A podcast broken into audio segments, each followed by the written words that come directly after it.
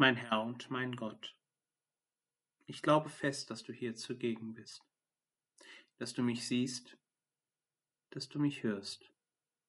Ich bete dich in tiefer Ehrfurcht an. Ich bitte dich um Verzeihung für meine Sünden und um die Gnade, diese Zeit des Gebetes so zu halten, dass sie mir Frucht bringt. Maria, meine unbefleckte Mutter, heiliger Josef, mein Vater und Herr, mein Schutzengel, bittet für mich.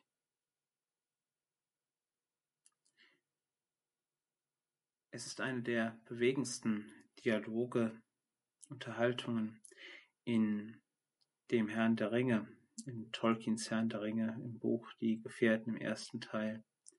Die Unterhaltung zwischen dem Zauberer Gandalf und Frodo, dem Ringträger, die in der Höhle von Moria zusammensitzen und wo Frodo das erste Mal merkt, dass das Wesen Gollum, was jahrelang den Ring besessen hat, hinter den Gefährten her ist, sie begleitet, ihnen nachläuft, um eine günstige Gelegenheit zu erleben, um den Ring der Macht wieder an sich zu reißen. Frodo ist begreiflicherweise verängstigt, weil diese dunkle Gestalt, von der ihm sein Onkel erzählt hat, Bilbo, der den Ring ja dem Gollum geklaut hat, wieder abgenommen hat, das ja, hat sein Bild von diesem Wesen sehr geprägt und Gollum sieht auch erschreckend oder völlig unmenschlich, unhobbithaft aus. Und so äußert er frei vom Herzen hinaus den Wunsch, ich wünschte, Bilbo hätte ihn damals getötet, als er die Chance dazu gehabt hat. Und darauf kommt die Antwort von Gandalf, der sagt, Mitleid und Erbarmen hielten Bilbos Hand zurück. Es ist nicht unsere Aufgabe zu urteilen. Viele, die leben, verdienen den Tod. Und viele, die tot sind, verdienen das Leben. Dann gewandt an Bill, an Frodo, fragt Gandalf, kannst du ihnen es geben? Es ist diese Einstellung, diese Haltung von Gandalf, die so beeindruckend ist diese tiefe Weisheit zu verstehen, dass es Wesen gibt, dass es Menschen gibt, wo viele sagen würden, die verdienen es zu sterben, aufgrund ihrer Taten, aufgrund ihres Lebenswandels, aufgrund dessen, was sie anderen angetan haben. Viele verdienen den Tod und sie leben. Und viele, die tot sind, verdienen es zu leben. Wie oft erleben wir es, erlebe ich es, Herr, dass ich am Grab von Menschen stehe, wo ich in meiner Begrenztheit denke, Herr, warum hast du ihn oder sie so früh zu dir genommen? Warum hast du ihnen nicht noch ein paar Jahre hier auf der Erde geschenkt? Sie hätten noch so viel Gutes tun können. Und ich kenne viele Menschen, die genauso hadern und zweifeln. Aber das ist nicht das Thema unserer Betrachtung, Herr. Das ist nicht das, was heute im Gebet mich beschäftigt. Es ist vielmehr diese tiefe Einsicht darin, dass wir, dass ich nicht von außen über ein anderes Leben urteilen soll, dass ich nicht vorschnell zu einem Schluss kommen soll, jemanden in eine Schublade stecken soll, ja jemandem sein Recht auf Leben absprechen soll. Diese Figur, diese Person oder dieses Wesen von Gollum, es erinnert mich immer wieder daran, was passiert, wenn man die ganze Geschichte von ihm nimmt, was passiert, wenn ein Wesen mit der dunklen Macht in Verbindung kommt, der Ring der Macht, darum geht es ja, der das ganze Leben dieses ehemaligen, auch Hobbits, so verändert, dass er Angst vor der Sonne hat, dass er Angst vor gutem Essen hat, dass er völlig fremd ist, so dass ein anderer Hobbit sich wünscht, dass man ihn lieber töten möge.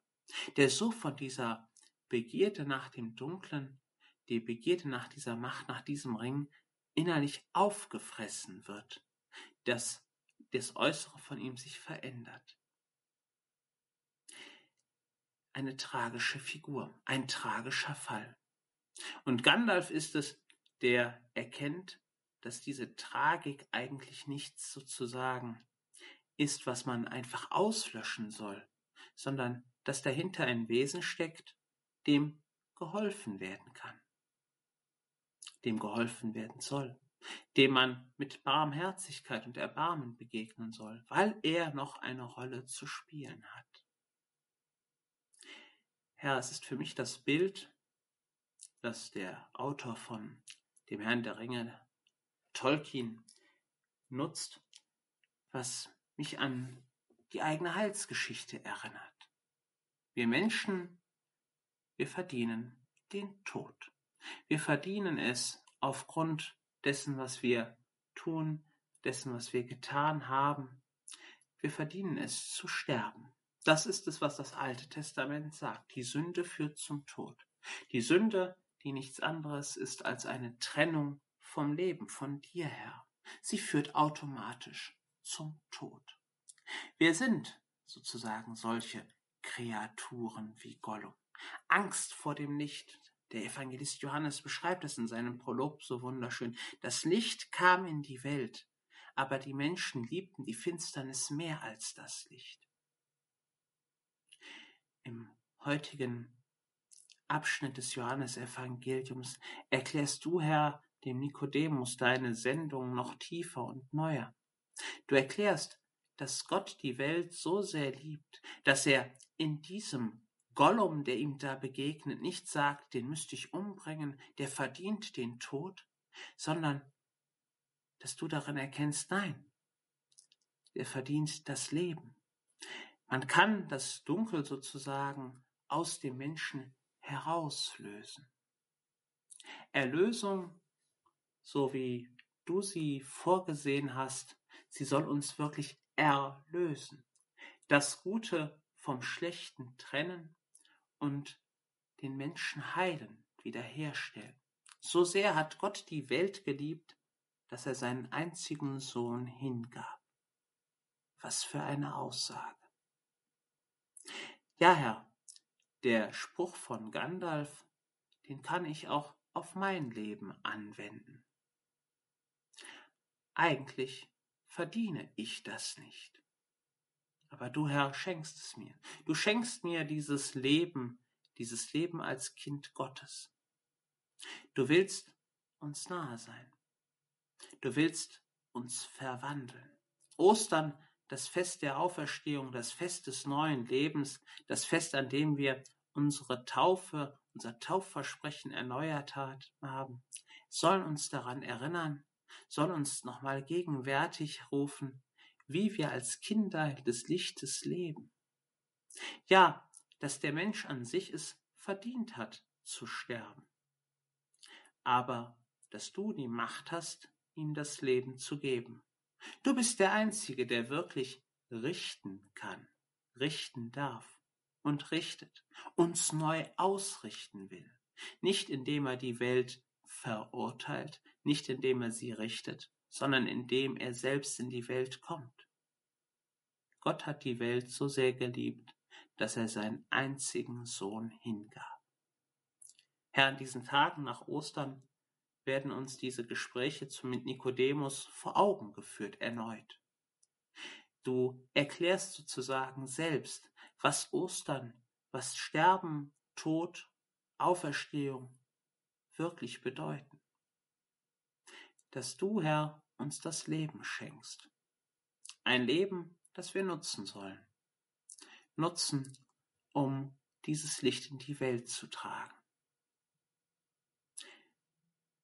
Vielleicht kann mir diese Betrachtung, dieses sich gegenwärtig, dieses Bewussthalten der Gotteskindschaft helfen, dass wenn ich Menschen begegne, denen ich jetzt vielleicht nicht unbedingt den Tod wünsche, ich hoffe nicht, dass das jemand bei uns machen muss oder macht oder glaubt machen zu müssen, sondern dass wenn mir Menschen begegnen, die mir unangenehm sind, die ich verurteile, diese Worte aus dem Herrn der Ringe noch einmal neu ins Bewusstsein rufe.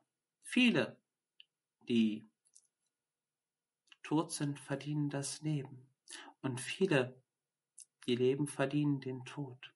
Kann ich diesen Menschen das Leben geben? Bin ich Gott? Und ich hoffe, die Antwort wird jedem von uns deutlich werden, dass das nicht der Fall ist, dass wir das Urteil einem anderen, nämlich dir, überlassen sollen. Denn du bist in die Welt gekommen aus Liebe zu uns. Denn Gott hat die Welt so sehr geliebt, dass er seinen einzigen Sohn hingab. Ich danke dir, mein Gott, für die guten Vorsätze, Regungen und Eingebungen, die du mir in dieser Betrachtung geschenkt hast. Ich bitte dich, mir zu helfen, sie zu verwirklichen. Maria, meine unbefleckte Mutter, heiliger Josef, mein Vater und Herr, mein Schutzengel, bittet für mich.